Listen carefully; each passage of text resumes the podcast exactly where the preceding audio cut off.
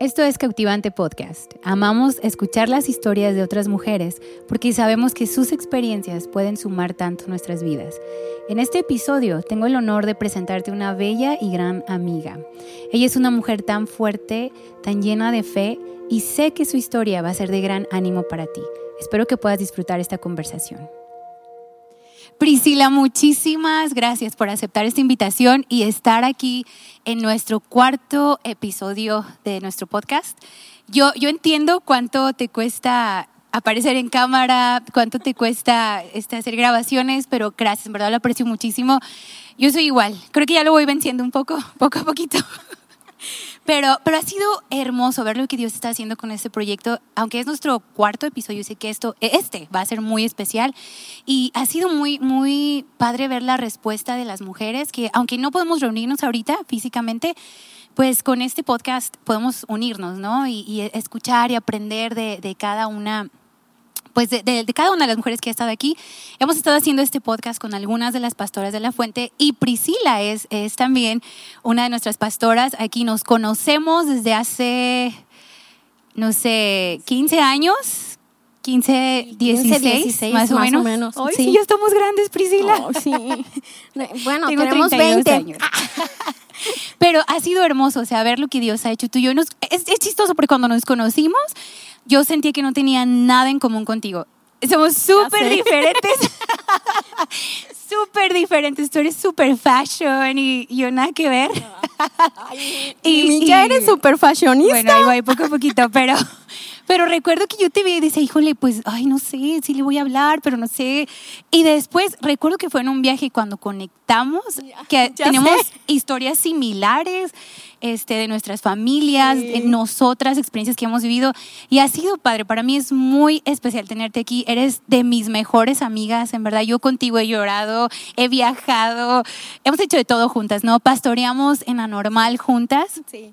Después ustedes estuvieron en nuestro grupo de adolescentes, y, luego, a 18. Ajá, los universitarios. Cese y luego a 18 y ya luego nos fuimos a San Juanito y otra vez estamos Y estamos aquí, en Tepic es padrísimo, es padrísimo. Pris, si quieres presentarte, dinos. Bueno, pues mi nombre es Priscila Torres y estoy casada con Germán Rodríguez y estamos ahorita a cargo del área de logística aquí en La Fuente y pues la verdad para mí es un placer poder estar aquí, Mimi. La verdad estoy muy emocionada, muy contenta y ya se nos conocemos de toda la vida, ya casi, casi. Y pues la verdad ha sido increíble cómo Dios nos ha llevado y nos ha traído y nos separa y nos junta y, y, otra vez juntas y quién sabe qué más nos separe Dios, pero Gracias por la invitación. gracias, en verdad, gracias. No te había visto desde enero casi, ¿verdad? Enero, febrero, pues por la pandemia, ¿verdad? Pero para mí es muy especial tenerte, Pris, porque recuerdo que Yesaya tuvo a tu esposo Germán. Yo creo que muchos lo han escuchado en, en su podcast de Armadillo y contó tu historia. Y para mí, o sea, a mí me encanta, no es de que sea así como que chismosilla que quiero saber la vida de todos. No, no, no. Pero me encantan las historias de la gente. Me gusta mucho leer libros donde, bueno, he leído varios libros, pero hay libros donde los autores cuentan su, su vida y en verdad yo los leo en una semana. porque te, hace conectar con gente. Exacto. es y la magia de Sí, eso me, me fascina, poder contar historias. Y, y, me ha gustado la dinámica que estamos llevando ahorita porque cada una de las pastoras ha abierto su corazón y, y ha sido de tanto ánimo para muchísimas mujeres. Y lo hermoso es que también hombres nos escuchan y también en verdad nos han escrito como, wow, eh, o sea, puedo entender a mi esposa un poco más por qué estoy. Y es padrísimo. Entonces, cuando Yesaya tuvo a, a, Germán en su podcast, fue hermosa la historia, pero le dije, Jessy, me siento tan honrada que ahora ella va a contarlo, o sea, de su boca, su experiencia, y, creo que eres un milagro andando. Y por eso, en verdad, yo tenía en mi corazón desde que, desde que Dios puso en mi corazón empezar esto, yo dije, tengo que tener a Priscila. O sea, Priscila necesita contar a tantas personas lo que Dios ha hecho en ella. Y te he visto en el proceso, obviamente a veces por, por, por las cuestiones de tu salud, no nos vemos por un buen de meses, pero, o sea, yo veo a Germán creo que no conozco un hombre con tanta fe como Germán y sé que él refleja mucho de quién eres tú, de lo que Dios ha hecho en ti y eso, o sea, ves a Germán y dices, ya, Priscila está bien, ¿me entiendes? Priscila está ahí también, aunque a veces no te vemos tanto aquí. Sí, claro. Y sé que esta temporada, pues obviamente está un poquito difícil, pero, o sea, sé que viene algo muy grande para ustedes y yo amo verte. Ahorita, ahorita Priscila nos va a contar toda su historia, pero Priscila sí tiene una sonrisa todo el tiempo. Yo y Priscila podemos reír y reírnos y reírnos y hablar y hablar y hablar. Así que este podcast, no se preocupen, no va a ser tan largo porque y Priscila nos hemos visto en ocho meses, así que tenemos muchas ganas de platicar. Perdonen. Pero, pero me ha encantado ver lo que Dios ha hecho en ti. O sea, te vi, yo fui tu líder en, tu, en el instituto. Sí, en el instituto. Sí. Y en la normal también. En la Estuviste normal, sí. conmigo ahí. Era quien me regañaba y me animaba y sacaba lo mejor y lo peor de mí. La, mi mí era mi, mi porrista, pero también ay, me regañaba. Pero creo que es lo importante, ¿no? Cuando un líder te reta así en ese sentido y te hace sacar como lo mejor y lo peor de ti porque te hace crecer. Yo creo que tener a alguien así en tu vida en esa temporada fue Ay, tan loco, o sea, la verdad, hay gente que no lo apreciaría, pero honestamente, o sea, en esa edad uno ocupa gente así que, que te confronte y te diga lo que ocupa. O sea, lo que necesitas oír, ¿verdad? No que te, ay, ay, sí. Sí. sé. Ocupamos líderes así, la verdad, Ay, que, que te confronten, pero amándote. O sea, y creo que tú y Jesse fueron así conmigo y con Germán. O sea, Jesse y Germán, ¿cuántas veces Jesse no le prohibió a Germán cosas y Germán salía bien enojado? Y... Pero es la parte padre, pues, de que ahora estamos aquí.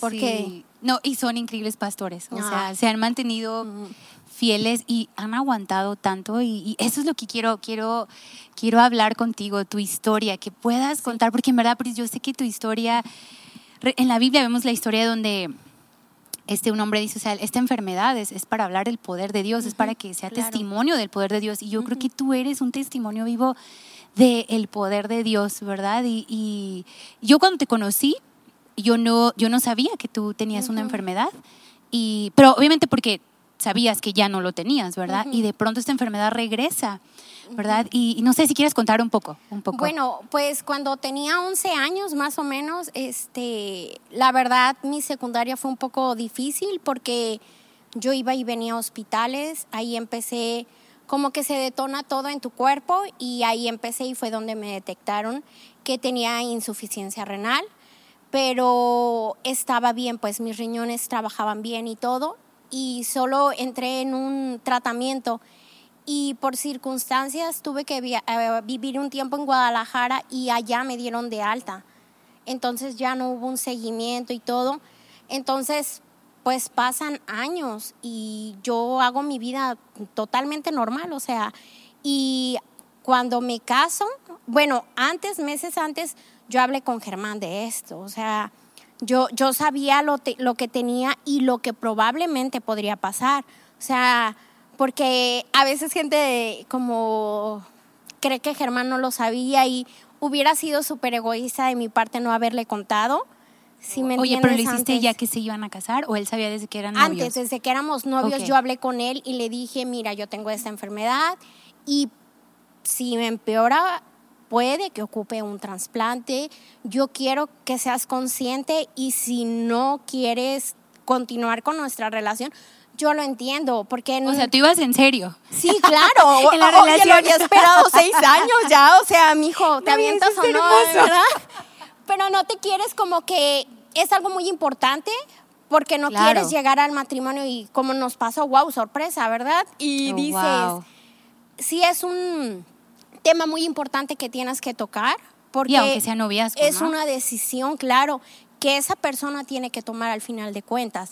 Sí. Entonces, Germán me abrazó y me dijo, no, yo te amo y Ay, seguimos adelante. Entonces, pues seguimos y todo y pues nos casamos. En el 2012 nos casamos y pues fue una boda para cualquier mujer. Su boda Yo es la la más disfruté, sí, especial claro, y- hermosísimo. Sí, cada, cada persona disfruta su, su boda y para cada quien es la mejor.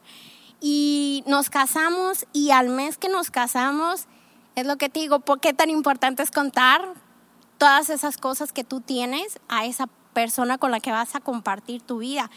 Y ya este, al mes de casados, una vez estando aquí en la iglesia estábamos y estábamos en la oficina y me empieza un dolor en mi espalda y me empecé a sentir súper, súper mal y le dije a Germán, sabes que traigo un dolor horrible, eh, necesito irme. Y Jessie estaba con nosotros en la oficina y se nos quedó viendo como, tanto le duele y bien exagerada, pero de verdad me dolía horrible. Y no, pues llévala al médico. Y ese miércoles nos, nos fuimos con el doctor y me hicieron estudios y me dijo, traes una infección horrible este, ocupo checarte y pues me sacan muchos estudios y yo continúo con fiebre, pues me dan tratamiento y me dice, ¿sabes qué? Vas a tener que ir con, con el especialista que es de los riñones, con un nefrólogo, a que te cheque. Y llegamos con la doctora y me acuerdo que pues ya yo iba con todos mis estudios y pues jamás en la vida te esperas recibir esa noticia. Claro. Y la verdad, la doctora nos ve y nos dice, ¿sabes que tus riñones están funcionando al 12% y este y necesitas un trasplante? ¿Qué edad tenías, Prisa? A 23 años. 23. Acaba de cumplir 23 y pues la verdad fue fue horrible porque pues una tienes un mes de casada. y pues el sueño de toda mujer. luna de sí, claro, o sea, la, como la magia, o sea, aún la magia sigue, pero estás comenzando todo y que te digan esa noticia y vas a entrar a un tratamiento y, y te digo, de niña siempre viví en hospitales, entonces para mí yo ya tenía mucha idea de lo que era un hospital, entonces para mí mi trauma es que me digan, te vamos a internar. ¿Sabes qué? Vete preparando porque te vamos a internar para mí no hay cosa más horrible que me digan eso. O sea, me pueden decir, ok, te vamos a operar, pero mañana sales, pero no, o sea, porque yo sé que ir al seguro, o sea, es ir por varios días, o sea, estar ahí por tantos pacientes que somos, o sea, a veces no es que no quieran operarte, pero hay que esperar el turno. Claro. ¿Verdad? Sí, no eres la única. Sí, o sea, hay muchísimos, o sea, la verdad somos miles de pacientes, es triste decirlo, pero somos miles. Y pues entro por, por un catéter en mi abdomen para empezar mi tratamiento y pues empiezo con los tratamientos de diálisis y esos duraban 10 horas, cada tratamiento, cada noche tenía que prepararme, tener un cuarto yo en mi casa especial. Sí, lo recuerdo Para, para poderme yo conectar y todo. Y la verdad sí era bien difícil y doloroso porque pues la máquina te saca todas las toxinas de tu cuerpo, pues de eso se trata, pero ella no distingue lo bueno y lo malo, entonces ella absorbe todo lo que encuentra en ti. Entonces, la verdad sí, el cuerpo empieza a desgastarse pues por todos los tratamientos, que, que, tratamientos tanto físicos como los que tomamos, o sea, porque pues también hay mucho medicamento que tengo que tomar, que tenía que tomar en ese, en ese tiempo. Y después este, empezamos el protocolo para un trasplante y duró casi dos años para, para poderme... Sí, recuerdo que fue Y un pues poco largo. Germán fue el que ahí dijo yo, yo, yo le dono un riñón. Sí. La verdad, ahí tú te das cuenta de cuánto cuidado tiene Dios de ti, porque la verdad gente se peleaba por darme uno, o sea, en mi, en mi familia había gente, o sea, Oh, wow. este, y eso es increíble porque hay gente que no tiene ni uno y yo tenía quien dijera, no, yo lo, yo, yo lo doy, no, yo lo doy. Y Wow. para mí eso era como que sentí, me sentía tan amada, si me entiendes? Sí, sí. Y la verdad, cuando Germán dijo, ay, no quieres, pero también quieres vivir. O sea, al mes de casado no quieres decir, ay, pues sí, ya me voy. y te-". No, o sea, tú dices, voy a hacer todo lo que esté en mi poder, o sea, lo que yo pueda hacer. Dios va a hacer una, pero a mí también me toca echarle ganas, como tomarme el tratamiento, hacer el tratamiento. Lo que a mí me toca, yo lo voy a hacer para estar con Germán. Y cuando él decide, él nunca había pasado por hospitales, él se desmaya con la sangre. Entonces, que dijera que me daba un riñón, para mí era una muestra enorme de amor. O sea, la verdad para mí era... Él tenía 23 años también, ¿verdad? 24. 24. Él ya tenía 24. Y pues empezamos todo el protocolo, sí. Y era ir a Guadalajara, a centro médico y pues ir a los estudios. Y a veces era bien cansado porque íbamos hasta tres veces por semana. Sí, lo recuerdo. Y en las madrugadas pasábamos todo el día allí y regresaba a darme mi tratamiento y en la madrugada otra vez ya estábamos formados para volvernos a ir a centro médico a tomar el camión. Wow. Y la verdad, pues sí fueron, sí es, son cosas difíciles, pero la verdad uno trata de mantenerse con fe y creyendo y la verdad Dios nos había sorprendido. Pues sí, los trámites Tú sabes que son bien largos en, en lugares así, pues porque somos tantos y pues te tienen que agendar y cosas así. Entonces, pasamos casi dos años, como te digo, y entramos ya al trasplante y pues la verdad tu cuerpo lo toma tan bien cuando un órgano nuevo llega a tu cuerpo. Es, no sé, increíble este, tu cuerpo reacciona así. Entonces, empezamos y todo iba súper bien. Estábamos muy agradecidos porque pues ya teníamos la victoria, Dios nos había dado el riñón. Yo tenía todos los cuidados que tengo que tener porque pues son un chorro después del trasplante. Y este y después de eso al, al año al año cinco meses tuve que, viajar a Guadalajara porque cada mes me ven, me ven allá. Y este, en uno de los viajes que tuvimos, el doctor me dice, ¿sabes qué? La creatinina, que es uno de los rangos más importantes que miden, este, salen siete, cuando lo normal máximo es uno. Entonces el doctor me dijo, no, algo no está bien, parece que es un intento de rechazo tenemos que internarte. Entonces, nosotros no íbamos listos, nada. O sea, íbamos ida y vuelta. Y llegamos y me suben a piso y todo y me empiezan a hacer estudios y me dice, ¿sabes qué?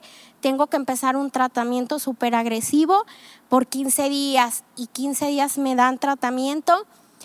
Y se te quedaste en el hospital esos 15 días. Sí, todos esos. Y el 10 de septiembre del 2000 15, me dice el doctor, con una cara de muy apenado y con una cara de tristeza, porque pues quieras o no, el doctor crea como que un lazo contigo. Y entra y estábamos yo y Germán, y me acuerdo que estábamos ahí, pues en el cuarto tratando de llevarlo lo mejor posible, porque te digo, a mí odio estar internada. Y cuando vemos la cara del doctor es como que no son buenas noticias. Y cuando nos dice, nos dice, lo siento mucho, pero el riñón no reaccionó y pues lo perdiste. Y pues, pues perdimos el riñón que Germán me había dado. Perdón. No, no, no, está bien. Ay, disculpen, mujeres, pero ya saben cómo mujeres somos. Mujeres somos lloronas, mira, ya estoy yo también llorando.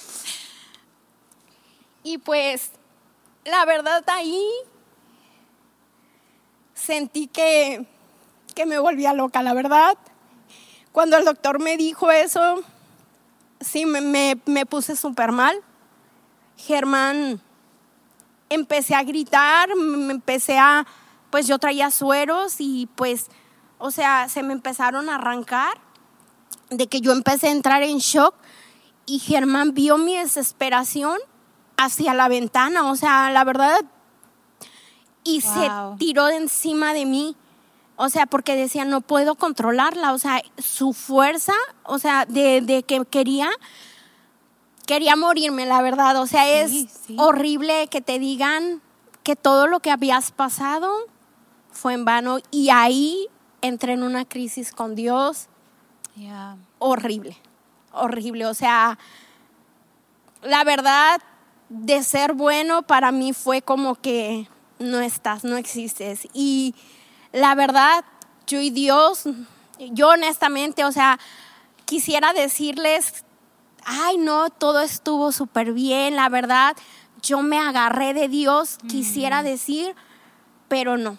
No, la verdad. Creo que es normal, ¿no? Dios y yo nos peleamos a muerte. O sea, yo, yo no quería saber nada de Dios. Yo, como que tu corazón se, se amarga, se, se cierra. No hay nada que te pueda consolar en ese momento. Me imagino. Y me dicen, vas a entrar a un nuevo tratamiento, pero ahora es una hemodiálisis. Y yo no quería porque todo es a través de la sangre. Y este, me acuerdo que me dijeron, te vamos a bajar para poner el catéter. Y me bajan y me van a poner el catéter y no pueden. Hacen 10 intentos para poner aquí y no pueden porque de niña tuve un accidente y me encajé una varilla aquí. Eras vaga, ¿verdad? Era, bien, yo estaba sentada y la varilla llegó y... Sí, como todos los accidentes de los niños. claro. No, yo no hice nada. Yo no hice nada, mamá, yo estaba vinando y... Y eso hizo que la anatomía de mis venas cambiara. Oh, Entonces, por eso no podían, algo lo atoraba, lo atoraba y este y perforaron una arteria, entonces pues no podían. Entonces me dicen, ¿sabes qué? En la pierna. Y pues me tienen que hacer en la pierna el, el tratamiento yo me acuerdo gritándoles y diciéndoles, ya no, ya déjenme, o sea, prefiero ya morir, o sea, déjenme irme.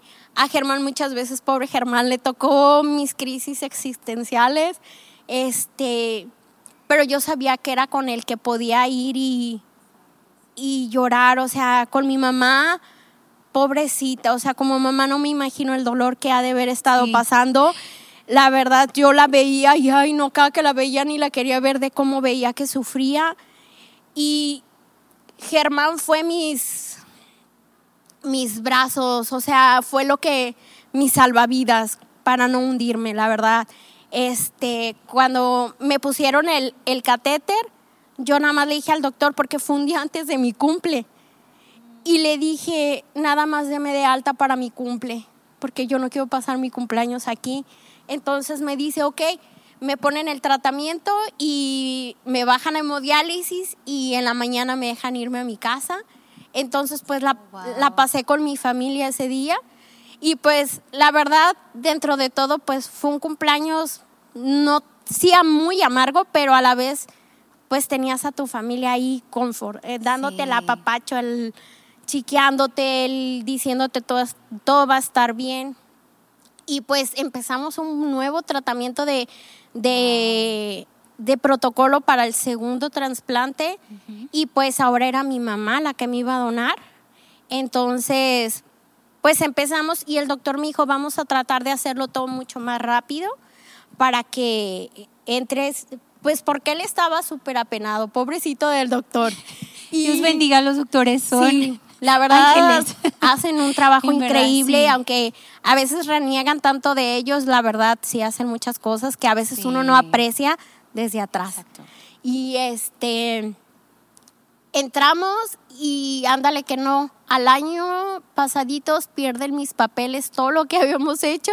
Sí recuerdo eso. Y ay, la verdad para mí era tan difícil porque cada viaje era bien pesado, o sea, los tratamientos, la verdad, ya estos eran en un hospital, pero los tratamientos son bien cansados y bien pesados. No, yo te veía, o sea, sí te veía. Y el cuerpo, pues ya era mi segundo trasplante y pues el cuerpo, o sea, una, el cuerpo va envejeciendo, o sea, no va rejuveneciendo, sí, va envejeciendo. Eso ahorita, de por sí, o sea, la edad no, no tiene piedad y con una enfermedad menos. Entonces, entonces eh, pues empezamos con el, el nuevo protocolo y casi duramos tres años para llegar al segundo trasplante.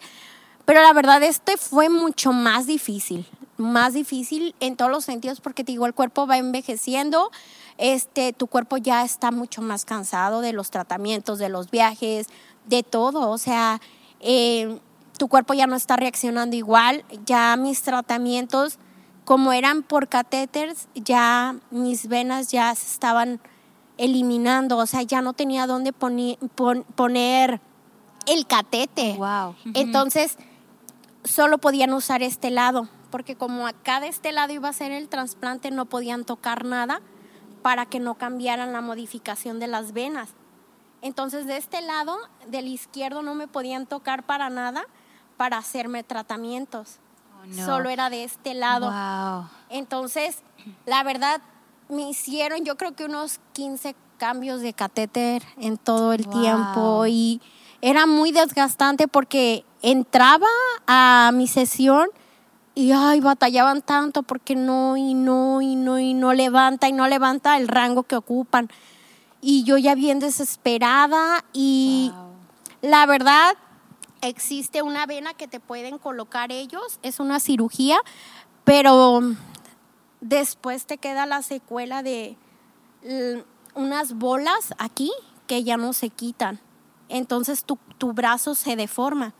Y yo veía a muchos en mis sesiones y ay, veía cómo sufrían y decían, no, yo no quiero eso, o sea, ya estoy a nada de un trasplante y eso lo hacen cuando ya es a muy largo plazo, que o sea, o no hay donador para esa persona, porque es triste que hay muchos que no tienen donadores, o sea, si yo con donador tardé casi Tarda tres mucho, años, Sí.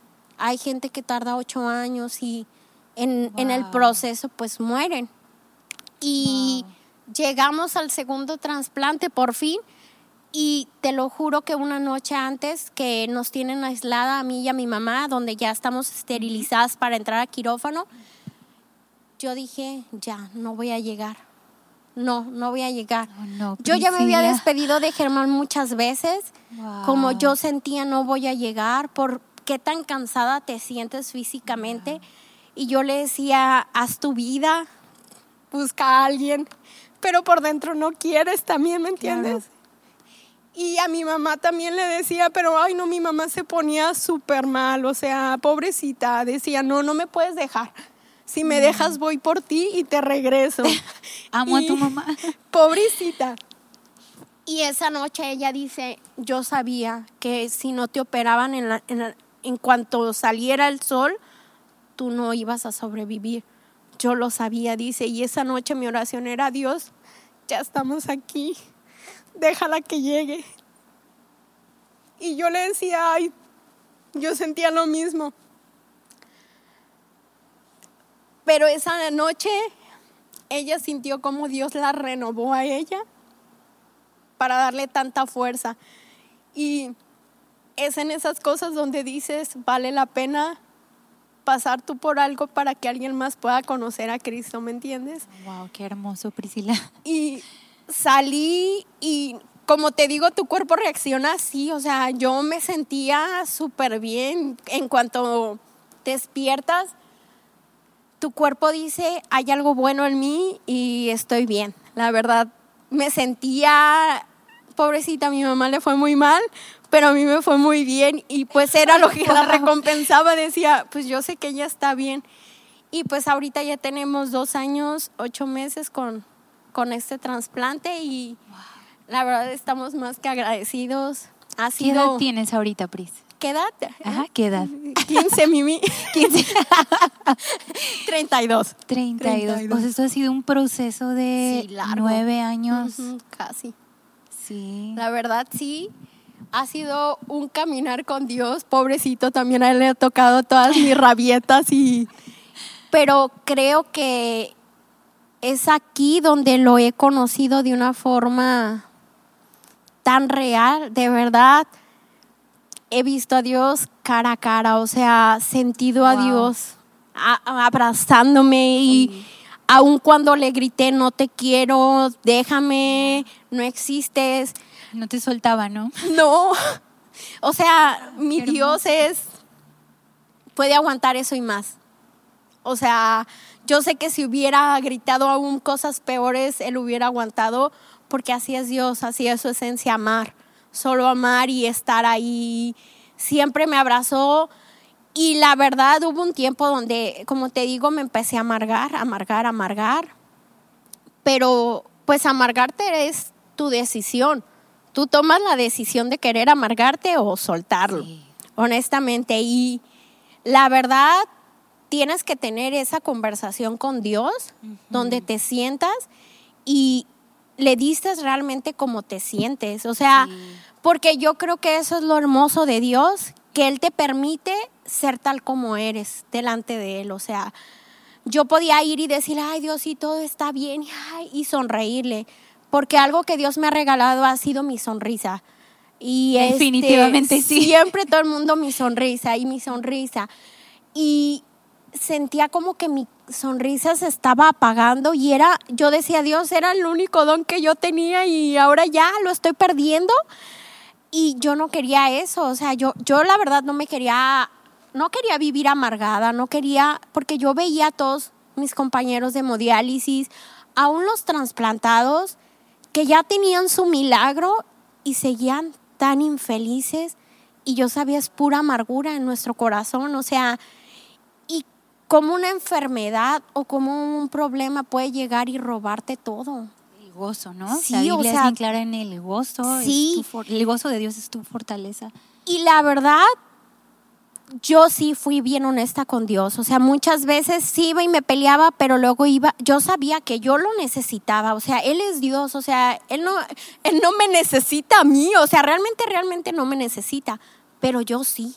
Yo sin Él no soy nada. O sea, estoy vacía.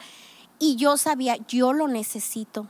O sea, me estoy muriendo espiritualmente. O sea, a lo mejor sí la enfermedad me está acabando y me estaba acabando, pero yo creo que también lo espiritual puede terminar absorbiéndote aún más que una enfermedad.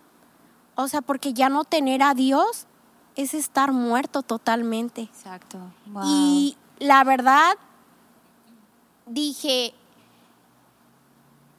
o quito la raíz de amargura en mí para dejar que entre la bendición, o me amargo. Y ahí fui, Dios, ¿sabes qué? Necesito que empieces a hacer algo en mí. O sea, perdón, yo te necesito, yo te amo. Y Dios es, es tan bueno que ahí, ahí estaba conmigo. O sea, yo sabía nunca se había ido. O sea, no fue como que las amigas, ¿verdad? Se pelean y cada quien para su casa. No. Dios es ese amigo que es tu sombra. O sea, te ama hasta más que tú misma te puedes amar. O sea, y Dios siempre dando, pero a veces no apreciamos aún lo bueno en lo malo, porque aún hay cosas buenas sucediendo en lo malo, o sea, el hecho de yo seguir respirando ya era un milagro. O sea, aún pasando en una enfermedad, o sea, aún tener una sonrisa en medio de muerte en un hospital, era un milagro. Y sabes qué, Pris, tú, tú, yo recuerdo, o sea, yo vi tu proceso y nunca te viste enferma. Solo ya al final sí recuerdo que, pero ya era porque tu cuerpo está muy intoxicado y sí tu piel había cambiado un poco. Pero recuerdo que hasta los doctores decían, bueno, tú eres la enferma porque está más pálido tu esposo. Pobrecito, llegaban y lo querían canalizar siempre a él. En verdad, nunca, yo nunca vi tus ojos amarillos. Yo, o sea, fuiste en verdad un milagro tras milagro. Y yo sé que enfrentaste mala noticia tras mala noticia porque yo recuerdo cada vez que algo pasaba este Germán llamaba a Jesse. Y había veces, eh, de veras, donde estábamos, no sé, viendo una película y Jesse Pavato y sabes que vamos a orar por Germán y Pris. Vamos a orar por Germán y Pris. Y sabes que Pris, algo que yo oraba mucho por ti, creo que nunca te lo he dicho, pero yo decía, Señor, que las circunstancias nunca cambien el concepto de que, que, que Pris tiene de ti. O sea, porque sé cuánto Pris te ama, sé, sé cuánto gozo ella tiene, o sea, sé la devoción que tiene por ti, la pasión, o sea, cuánto me has inspirado a mí. Y, y esa era mi oración, porque sé que a veces, ya, es normal sentir que estás solo, sentir que, que no está Dios ahí, pero... Eh, de hecho, en el episodio pasado hablamos de esto, de cómo a veces la presencia de Dios es, es en tu vida a través de una persona. Entonces, para mí, es, bien obvio, por así decirlo, que Germán fue la, fue la presencia de Dios contigo, eh, ahí en, el consultorio, ahí en la clínica, ahí, o sea, fue, eh, ahí estaba Dios, ¿me entiendes? Como, me encanta cómo Yesaya tiene un podcast donde habla de que Dios necesita un cuerpo aquí mm. y tú puedes ser eso, ¿no? Y eso fue hermoso. Yo veía a Germán siempre. Obviamente había momentos donde sí estuvo. eh, claro, porque Claro, es normal, dudas y, y- sí. y miedos, claro que sí, pero él siempre con su fe en alto y vamos a salir de esto y, y vamos a estar bien. Y Germán es terco y eso me encanta de él, ¿no? Y- creo que. no creo, estoy segura. Eso fue Dios estando ahí contigo. Y me encanta, Priscila. Eres un milagro, o sea, vivo. Eres un- testimonio del poder de Dios, ¿me entiendes? De eres, eres un milagro y, y- ay, no quiero llorar porque yo hago caras súper chistosas. Pero, o sea, ver lo que Dios ha hecho en ti, no sabes cuánto bendice a mí, a mi vida. Gracias. Y sé que a esta iglesia, ¿me entiendes? Y ahorita cada persona que nos va a escuchar, o sea, escucharte ahorita es, es, es algo bien poderoso, es algo bien, bien poderoso. Y ahorita dijiste algo muy, muy bonito que dijiste, ¿cómo ver lo bueno en medio de lo malo? Ujú. Pastora Karin Barriguer, la pastora de sí. Camino de Vida, ella, ella, ella empezaba a hablar, una vez que, bueno, cuando yo la conocí, ella hablaba de los besos de Dios, besos de Dios. Y la verdad es que yo, yo he adaptado o adoptado, perdón, esa frase para mí como en circunstancias difíciles que yo he tenido, cómo ver los besos de Dios, o sea, a pesar de todo. Y yo quisiera preguntarte, porque sé que puede animar a muchos, ¿cómo, cómo, cómo estabas tú? ¿O qué hiciste? ¿Cómo le hiciste para empezar a ver esos besos de Dios en medio de todo? Como hace rato dijiste, Germán estuvo ahí, eso fue es un regalo de Dios. Mi mamá ha estado ahí, fue un regalo de Dios. Pero ¿cómo, cómo fue ese punto para ti? No sé, empezó a haber agradecimiento, este, no, no sé, me gustaría saber cómo, cómo- o mejor dices, ya fue súper difícil verlo, no lo pude ver en el momento, lo veo ahorita, no sé, me gustaría que... Pues los empiezas a ver, pero cuando llega un punto donde te deprimes y llegas de verdad al tope, yo creo que ocupas aferrarte, o sea, regresar a la superficie para, para agarrar de algo, ¿me entiendes? Como que volver a ver lo bueno, o sea, porque dices, Dios siempre tiene algo bueno, siempre da algo Siempre, bueno, o sea, sí. Dios jamás, o sea, como padre jamás da algo malo, o sea, siempre tiene algo bueno. Entonces, es tan fácil ser, o sea, pasar de largo y no verlos, pero es cuando tienes que detenerte un poco, yo creo, y percibirlos, como cuando dices, me voy a detener a ver estas flores y a ver qué, qué textura tienen o qué olor, y empiezas a apreciar esas cosas como Germán, o sea, Germán te digo que pobrecito, diario le tocaba al mis y Germán siempre me decía algo como, puedes llorar, pero jamás voy a dejar que te deprimas. Puedes llorar lo que tú quieras, pero nunca te voy a dejar deprimirte. Y de verdad lo cumplió hasta la fecha. Pobre Germán. Él, como dices, es tan terco y muchas veces me obligaba a ir a mis tratamientos. O sea, decía, yo ocupaba a él en mi vida y cómo no ver esas cosas. O sea, como te digo, gente peleándose por darme un riñón. Ese Wow, era un, eso sí es un regalo. o sí es sea, un milagro. la verdad, yo decía, mi mamá, mi hermana, este, Germán, mi papá, o sea, había gente que se ofrecía de verdad, yo te lo doy, yo te lo doy. O sea, no era por riñones, o sea, la verdad, dices, ¿y cómo no ves eso que es de Dios? O sea, puedes decir, no, no es de Dios, pero sí es de Dios. O sea, poner ese amor de, en esa gente para ti es Dios. Totalmente. La verdad. sí. O sea, y yo veía cómo, cómo Dios no solo me estaba transformando a mí, pero cómo estaba impactando a otros. Y a alguien que yo veía era mi mamá. O sea, mi mamá, su fe revolucionó que yo a veces la veía y decía, es otra mujer. ¿Qué te pasó, verdad? Sí, o sea, y dices, eso solo es Dios. Cambiando una vida, solo es Dios. O sea, porque tú sabes, yo no soy, no me gusta predicar y nada, pero era mi vida la que, como que era Dios y reflejaba en ellos. Hablaba por sí Ajá. sola, ¿no? O sea, yo ni ocupaba decir nada, pero Dios estaba obrando. Y aún ahora lo veo en mi hermana, como también Dios está tocando su vida y no sabes, O sea, o gente que te dice, me anima tu historia o de verdad conecto contigo, como decías.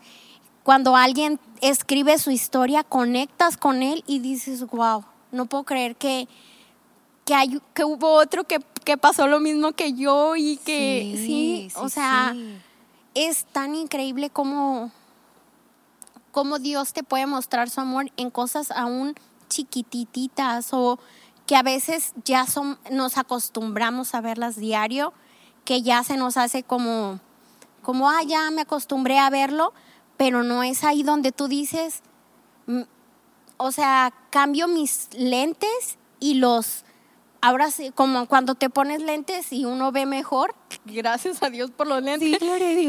y ves esas cosas que antes no notabas, que tú dices, ah, en la hoja no veía esos detallitos, ahora los ves cuando te pones esos lentes que Dios te da, ¿me entiendes? Como, pero es todo un proceso y, y si alguien está pasando en este momento algo difícil, sé honesto con Dios. O sea, Dios no quiere como que, ay, sí, tú di que todo está bien, tú sonríe cuando no quieres sonreír. No, o sea, nuestro Dios soporta hasta ese hasta esos momentos donde nosotros entramos en crisis y lloramos y sufrimos y gritamos y le decimos miles, Él la soporta, o sea, si yo veo mamás soportan de sus hijos mil berrinches y mil cosas y regresas y, ay mamá, perdón, sí hijo, está bien, digo, ahora imagínate Dios en su amor, digo, que no puede soportar? Entonces, Dios va a soportar eso, pero nunca te amargues, no dejes que la amargura sí está en ti decidir si quieres o no. O sea, tú decides, me amargo y me voy o Dios trabaja en esta amargura que tengo y quiero salir de ella. O sea, porque puedes tener la amargura, pero que Dios trabaje en ella para salir, porque tú solo no vas a poder. O sea, realmente solo no podemos, porque luego empiezan las comparaciones. ¿Por qué ella tiene esto? ¿Por qué él tiene esto? Y vuelves a amargarte. Es que porque a ellos les diste salud y a mí no. O sea, ¿por qué a mí me quitaste esto? Pero cuando decides salir de esa amargura, dices, ¿sabes qué? Ya no me foco en eso. Qué chido que a ella le diste eso, pero a mí me diste algo que a ella no le has dado, a lo mejor. O sea, y cada, cada persona, si tú la veas súper bien, ha vivido un proceso. Todos. Todo el mundo. O sea, ¿quién no aquí ha vivido algo y a lo mejor dices, bueno, no tan fuerte, pero para ti fue importante, para ti fue un proceso, entonces es importante para Dios. Entonces, yo creo que cada persona en, este mundo ha tenido un proceso. Sí, y sabes que yo creo que sea lo que sea, ¿no? Sí. O sea, algunas es abandono, claro. algunos es salud, algunos va a ser divorcios muy fuertes. Finanzas. Finanzas, o sea, pueden ser demasiadas cosas, ¿no? Pero algo que yo veo es que cada proceso o temporada difícil que pasamos, sí nos hacen ser mejor, mejores personas. Obviamente agarradas de Dios. Claro. Agarradas de Dios. Y, o sea, yo te veo ahorita, Priscila, la autoridad que tienes para hablar. Este, te veo y, y, digo, wow, o sea, Dios ha hecho algo increíble en Pris, increíble y me siento tan, tan honrada de que puedas contar esto aquí, de veras, porque sé sé cuánto ánimo puede ser. Creo que a veces piensas que tú eres la única que estás pasando una, o sea, puede ser cualquier tipo de enfermedad, no tiene que ser la misma o a lo mejor estás pasando un tiempo de mala noticia tras mala noticia y parece que es peor y peor y peor. Exacto, y, como tú dijiste un, punto, fue como ya, pues ya que se acabe mi vida, ya, o sea, pero el decir, ok, voy a seguir, ¿no? Y aguantar el proceso, Pris, porque yo creo que, me imagino que muchas veces dijiste, ya hasta aquí, ¿no? Sí, muchas veces, sí. Creo que nomás pasa una vez, es, y se vale, ¿no? O sea, se vale. Y, pero el seguir firme en Dios, seguir creyéndole a Dios, seguir creyendo que Él es bueno y confiar en que él tiene un propósito con cada cosa. A lo mejor en el momento no, no se siente tan bien, ¿verdad? A lo mejor en el momento no es como esperabas, pero yo te veo ahorita, sé que ha sido un proceso de nueve años, tienes ahorita dos años, ¿verdad? Ya con, con y, y, te veo sana, o sea, yo creo que la gente que te ve ahorita aquí en la cámara ni van a creer como en verdad tuvo eso, o sea, yo yo recuerdo que tú me des, yo recuerdo una vez, Pris, que yo quedé en shock eh, eh, eh, en los primeros dos años cuando fue lo de tu primer trasplante que me agarraste de los hombros. No sé si lo recuerdas, pero... Ay, no quiero llorar, perdón. me estoy aguantando, pero recuerdo que me agarraste de, mi, de mis hombros y me dijiste, no me dejes morir. Mimi, no me dejes morir. Y yo me quedé como fría y recuerdo que no me dejes morir, no me dejes morir. Y yo sé que yo no, pues no podía estar contigo en el hospital, no podía, pero Dios puso así un, un, no carga, porque no es la palabra, no sé cómo decirlo, pero una responsabilidad de orar por ti. Y Yesaya y yo orábamos, en verdad, Pris, como Señor, vas a hacer un milagro. Y yo recuerdo Gracias. que cuando tuviste ese día de dolor, recuerdo que Jessie me dijo, dice, no sé, yo sentí una gracia. Dice, cuando vi a Priscila ahí sentada con su dolor, donde Dios me dijo, todo va a estar bien, todo va a estar bien.